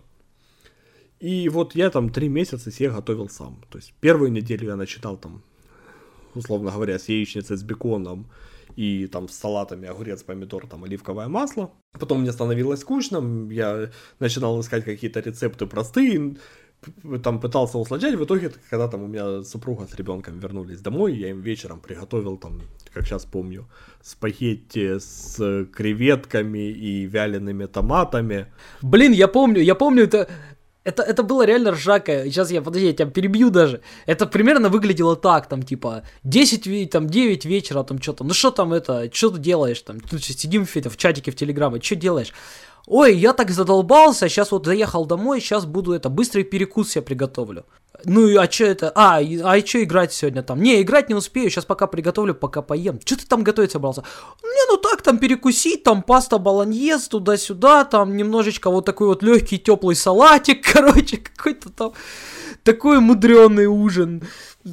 Поэтому, когда Денис говорит, что там типа, да, я там это, яичница с беконом, он лукавит, ребята, он лукавит. Не, честно, я, ну, я, я не умею готовить, ну, как бы, ну, у меня есть с кем сравнивать, знаешь, то есть я сравниваю там свои способности с талантами супруги, то есть я на ее фоне домохозяйка. То есть я не могу, мне надо, ну, найти там, знаешь, какие-то там банальные, вот я там последнее пытался сырники делать. То есть они там, ну, казалось бы, что может быть сложного в сырниках. Но они не очень получились, при том, что я там периодически дергал супруга, а как вот это, а вот это. В сырниках очень много сложного, очень. Они прям сложные сырники, это сложное блюдо. Но это для нас с тобой, вот я об этом же говорю. А вот у меня просто в соседней комнате сидит мастер-шеф, для которой сырники может делать, ее, в принципе, даже будить для этого не надо. Она может там во сне одной рукой, если ты рабочую поверхность принесешь. Я об этом. То есть, поэтому, ну, как бы... Это удобно, это удобно. Да, поэтому, поэтому 104 килограмма во мне. Не скромничай, уже 106, небось, после праздника. Не-не-не-не-не. У меня, кстати, я с марта. Взвешиваешься по утрам, Денис? Скажи честно. Не, не по Взвешиваешься утрам. по утрам? Не, раз в неделю где-то взвешиваюсь так, чтобы просто пальцем ноги нолик прикрываешь, скажи, как в этих, в анекдотах. Да, у меня на самом деле тысяча килограмм просто. я, я нолик прикрываю пальцем. Какой ты мерзкий. Слушай. Это, слышишь, да. я еще... Ты вот в этом, в готовке, блин, самое же главное, с чего начинается вся эта готовка. С того, что человек, во-первых, он понимает, э, что с чем, блин, сочетается. Вот недавно у меня в Фейсбуке товарищ писал, кстати, тоже нас слушает, э, это, что, блин, там куча рецептов в интернете, это люди вообще не представляют, как что готовить, оно ни с чем не, ничто ни с чем не сочетается, а на вкус отвратительное. Ну, ну, условно говоря, если самое простое, там, то, что вишня сочетается с шоколадом, там, или, э, я не знаю, там, э, сладкие соусы сочетаются, там, с жирным мясом, ну, в таком духе, ну, вот. Или, наоборот, с нежирным, я забыл. Да, а что там у него еще было? Про напитки, да, про какие-то? Что-то про напитки. Да. Ну, что ты, любимый напиток и под какую еду? Напиток. В смысле алкогольный или в смысле безалкогольный? Просто есть алкогольные любимые, это там, ну, в основном... А, как хочешь, ну, скажи оба. Я думаю, это не большой секрет, и времени у нас mm. хватит в подкасте, чтобы ответить. Но если алкогольный, то это виски, как правило, и егермейстер. И ни под какую еду я алкоголь почему-то... О, Ларри Кинг умер. Да ладно. Как так? Да. Вот. Не от короны или случайно? В возрасте 87 лет скончался выдающийся американский журналист Ларри Кинг. Не знаю, но об этом мы... Нас спросили в подкасте меньше новостей, но давай вернемся к алкоголю. Да. Вот. Я алкоголь как-то не очень люблю закусывать э, вот так вот. Я больше люблю знаешь, у меня есть два формата распития алкогольных напитков. Это вот для того, чтобы напиться, когда ты просто вот шоты бросаешь, бросаешь, бросаешь, там есть некогда особо. А второй способ это просто ты там налил себе и потихонечку его цедишь. И оба варианта не предполагают закуски. А безалкогольный это или какой-нибудь там дюшес ситро или виноградный сок. Я вот такое больше люблю. Вот их, кстати, самое вкусное сочетание, блин, белый сок из белого винограда и свежий хлеб. Почему-то это вот мое любимое сочетание. Именно поэтому я раньше весил как Денис. Ой, расскажи, фантазер. А ты-то, ты-то давай. Э, а что я? Я, ну, алкоголь я... Ну, не совсем как Денис, но я был такой кремезный. Как пол Дениса. Как нога Дениса. К алкоголю я уже много лет, в принципе, равнодушен, поэтому я могу себе периодически там взять пару бутылок короны, вот они у меня в холодильнике стоят под настроение, и все. То есть там когда-никогда выпил, ну и если где-то там отдыхаем, то есть я себе могу, то опять же заказать корону. Как бы крепкий алкоголь я уже много лет не пил, я даже уже так и не вспомню, когда последний раз там виски пил или что-нибудь. Коньяк не любил никогда, а водка, ее время давно прошло. А что касается безалкогольных напитков, я очень долгое время пил колу, причем пил в каких-то диких количествах. Я когда-то посчитал, я за год выпивал больше тонны колы. Ты мог бы стать официальным маскотом, блин, компании. На самом деле это не так сложно, как кажется. Да, да, да, то есть, причем, ну, чтобы ты понимал, там во мне было 60 килограмм веса, как бы. То есть ты ее не столько пил, сколько пропускал через себя просто? Э, я... Утилизировал колу. Ну, я, я сам опроверг. Ты знаешь, вот все эти истории, когда я там читаю про вреде колы, о том, что там, если ее там долго пить, там у тебя там выпадут зубы, отпадет печень, разовьется диабет. То есть, ну, я несколько, ну, то есть, вот в объемах тонна в год я минимум три года ее так пил. То есть, ни хрена оно как бы сильно плохого со мной не случилось. Там, Давай подождем полтоса. А потом, Обычно бы, в полтос я... все болячки вылезают. Может быть, может быть, но я уже готовлюсь к этому. Я сейчас прекратил пить, э, ну, колу, там всякие энергетики типа бернов. Там колу когда никогда я себе могу купить. Обычно, знаешь, это вот если э, где-то там вот последний раз на Новый год я к отцу в гости заезжал, то есть и там на столе стояла кола, я там, знаешь, вечером, то есть я был за рулем, я алкоголь пить не мог, и вот я там за, за вечер выпил там, ну, может, там три стакана кола. А так, то есть я у меня вот э, тебе видно, а остальным э, обычная водичка без газа у меня всегда с собой, у меня на работе она стоит, когда тепло, у меня в машине всегда она стоит. Денис Зазош. Поэтому и мой, мой любимый напиток, да, Это водичка без газа. Там максимально скучный так как торговая человек. марка нам не занесла денег, мы не скажем, какая Кстати, да, это. планета кино, заносите уже, Да, да, я- заносите, я тебе говорю. заносите. Или как там, планета, империя, как там? Да, да, да, если планета кино нам... Ну, ты знаешь, вот в этом-то и вся и проблема. Вот они вот хорошие. И вроде как бабки брать. И Мне даже, ну, да, да, ну, то есть я им от души готов помогать. И даже если бы они предложили, я бы, наверное, сказал, ну, да, пацаны, ладно, давайте там я вам что-нибудь там этот... Просто так, а вы показываете хорошее кино. А у каких-то плохих людей даже деньги брать не хочется. Вот это вечная дилемма. Вот поэтому мы с тобой и не миллионеры до сих пор, Денис. Только поэтому. Но однажды мы переступим через себя и станем миллионерами. Ну что, давай на этой при- радостной ноте, да. Давай заканчивать. Да, у нас этот выпуск появ- получился не самый короткий. И довольно сумбурный. Ты знаешь, вот у меня нас просто... Да, и в этом есть своя прелесть. У нас просто некоторые подписчики, которые наши слушатели, говорят, вот, пацаны, вот вы обычно в конце выпуска говорите, вот мы уже наговорили на два там с лишним часа, а я смотрю на тайминг, а у вас подкаст идет час 28. И я понимаю, что вы полчаса вырезали и выкинули. Поэтому вот я в этот раз не говорю, сколько у нас на часах времени. Сколько будет, столько будет. Я надеюсь, что со звуком никаких проблем в этот раз не будет, как в предыдущий раз. И спасибо всем, кто в прошлый раз послушал подкаст, кто не возмущался из-за вот технического брака со звуком. И будьте любезны, Я мне хороший надеюсь, звук что в этот раз- дайте, дайте мне хороший звук. Да, вот этого всего Не не, было было. такого, да, слава богу. Э, Кстати, Поэтому всем спасибо. подожди, подожди. Или говори, Я да, хочу давай, сказать давай, просто... давай, говори, давай. Ну, уже три часа поговорим, Да и четыре часа. матерь, слушай, что ты это вот, время как это, как деньги, приятно тратить.